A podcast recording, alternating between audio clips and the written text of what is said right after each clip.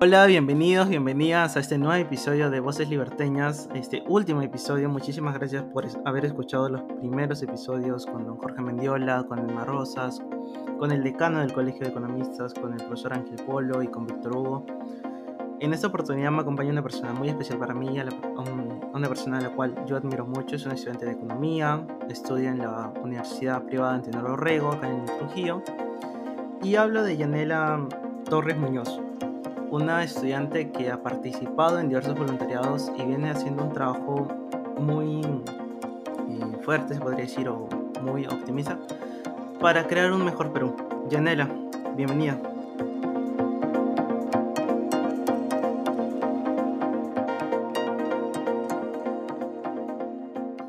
Bueno, muchas gracias César por la invitación, gracias al voluntariado por eh, este halago eh, muchas gracias por ser parte de, Voces Liberteñas y bueno, acá estaré compartiendo algunas cosas eh, acerca de mi perspectiva ¿no? sobre el bicentenario acá en la libertad.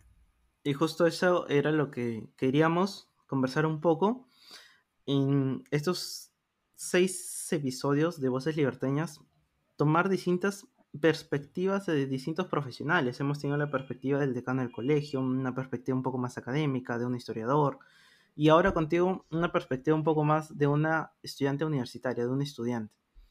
¿Qué sentimientos te, te trae el vivir este bicentenario? Y justo en el momento en el que estamos. Bueno, en realidad es conmemorar estos 200 años de proclamación de la independencia.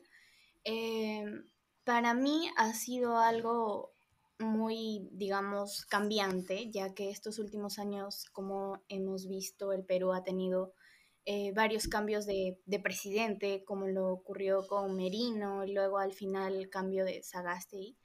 Y ya ahora ya tenemos un nuevo presidente que es este Castillo, entonces eh, hemos tenido unos cambios en, en cuanto a política que podemos ver que eso ha generado en la población una división, ¿no? Entre política, entre ideales y todo lo demás.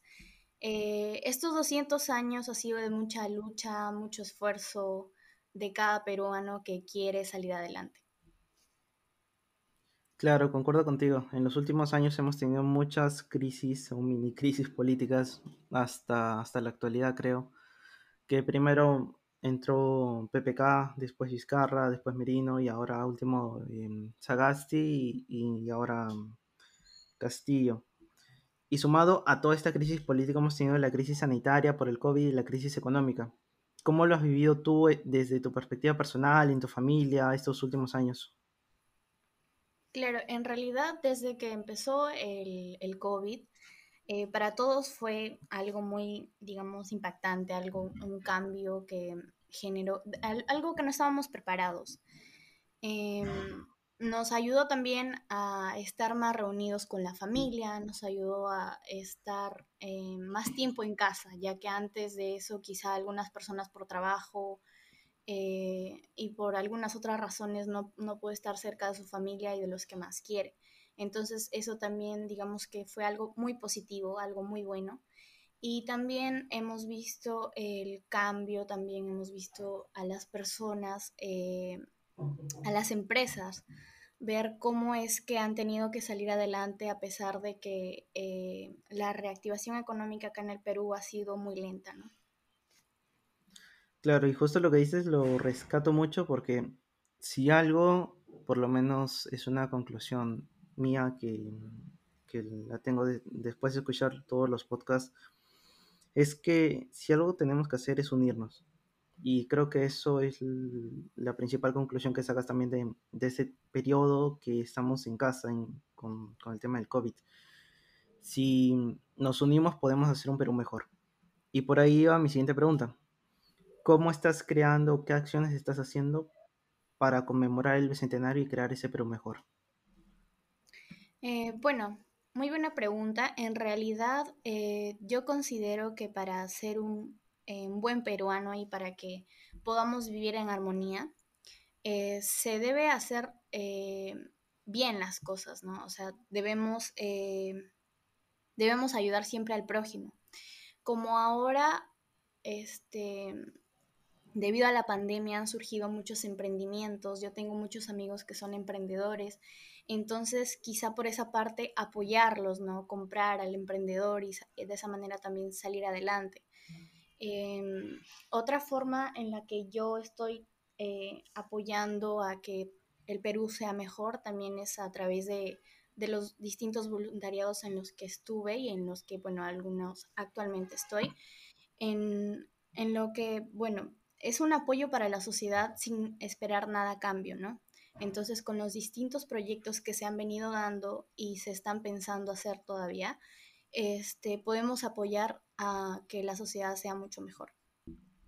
Bueno, y tiene mucha razón. Eh, tu actividad como voluntariado y, en especial los voluntarios acá en Perú han tenido una labor muy importante en los últimos años. Los hemos visto desde el, el, fenómeno del niño cuando ocurrió en 2017, que un montón de personas se unieron y buscaron colaborar con las personas afectadas.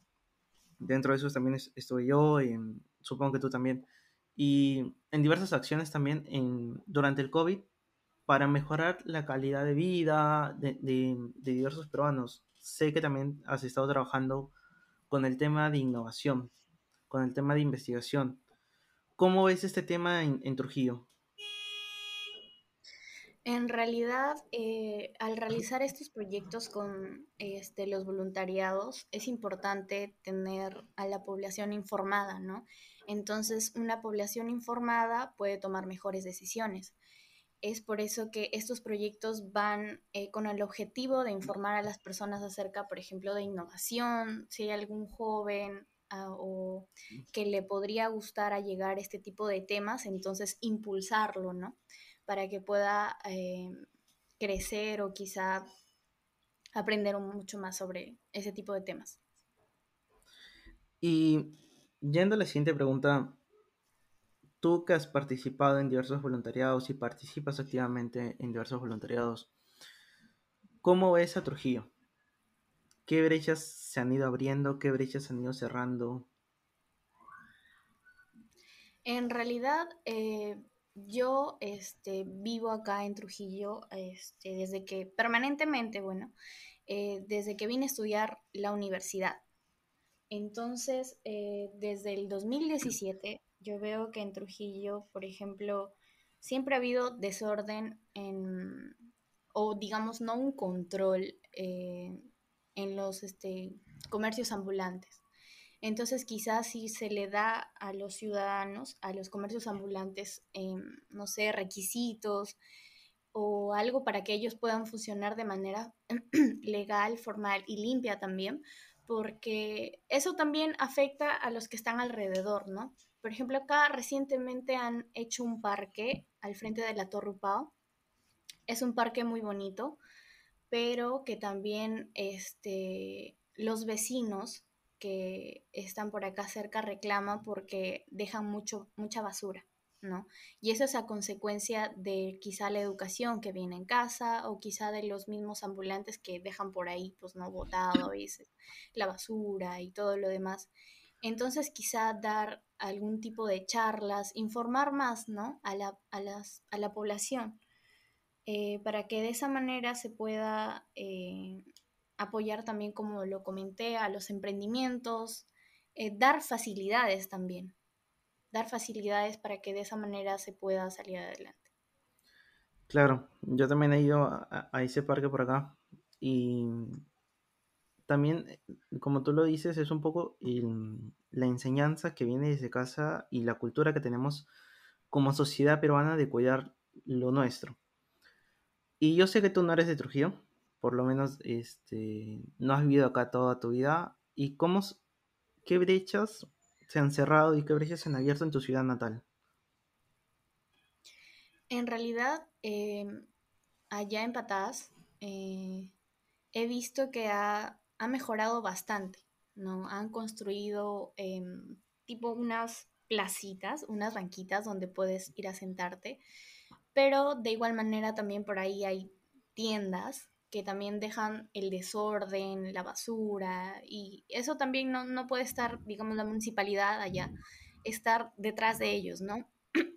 es como, eh, ya es cuestión de cada uno, pero también allá también se les ha dado más facilidades también para poder, eh, para sus negocios y todo lo demás. Pero igual también falta, falta bastante orden y también que la, en este caso, que el alcalde cumpla con, con todo lo que promete, ¿no? Porque también vemos que, por ejemplo, en la parte de la sierra, todas las personas que postulan mayormente son como que solo prometen y nunca cumplen.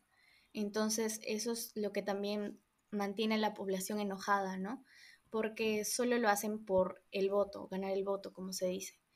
Entonces, por la parte de la sierra sí he visto que ha mejorado bastante, pero también es como que eh, recién ha habido, em, esta semana ha habido un cabildo donde se dan las, eh, las cuentas que, realiza el, el, gobierno, eh, perdón, el, la municipalidad.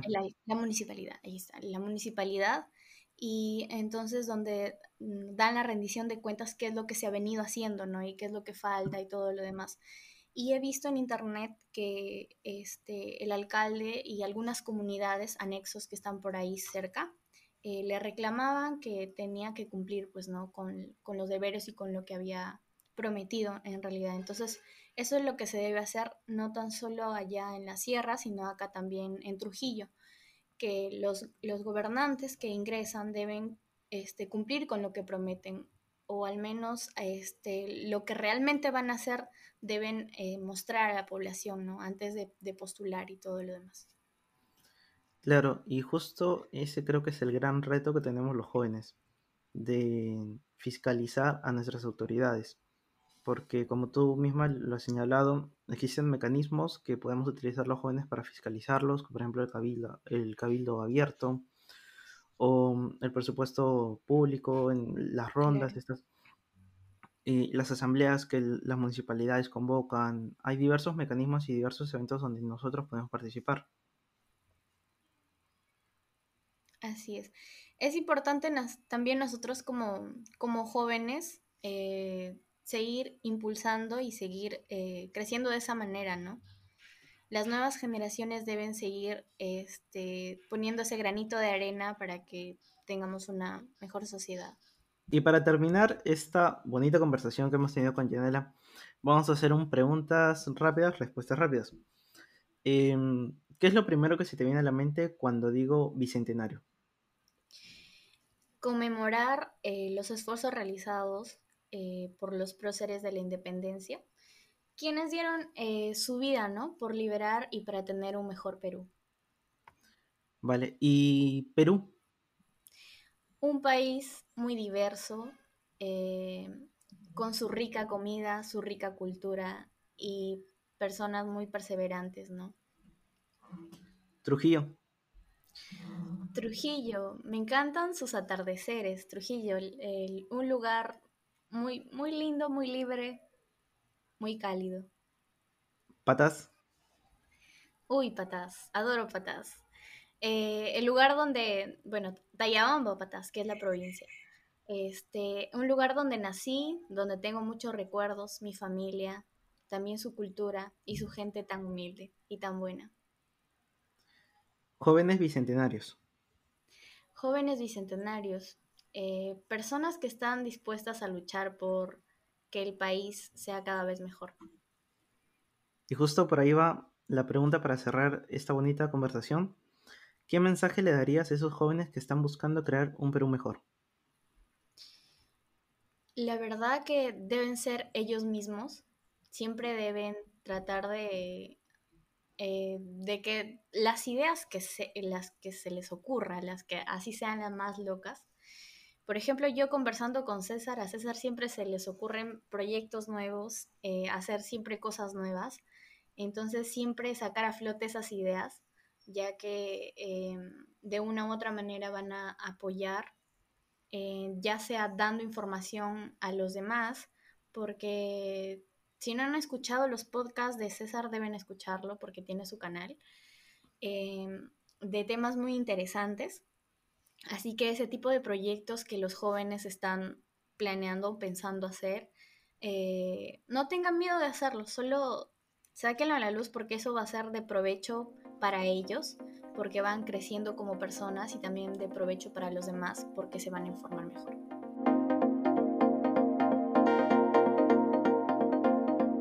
Yanela, muchísimas gracias de, estar acá en el último episodio de Voces Liberteñas. Ha sido un gusto poder conversar con, contigo. y es una persona a la cual yo admiro mucho, yo le tengo mucho cariño y creo que ha sido una de las conversaciones que más he disfrutado en todos los años que vengo entrevistando a diversos profesionales, a diversos estudiantes.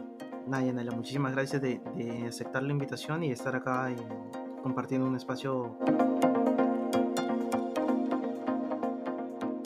Mío. Muchísimas gracias César y muchísimas gracias al voluntariado del Colegio de Economistas. Eh, bueno, y espero verlos en un próximo episodio.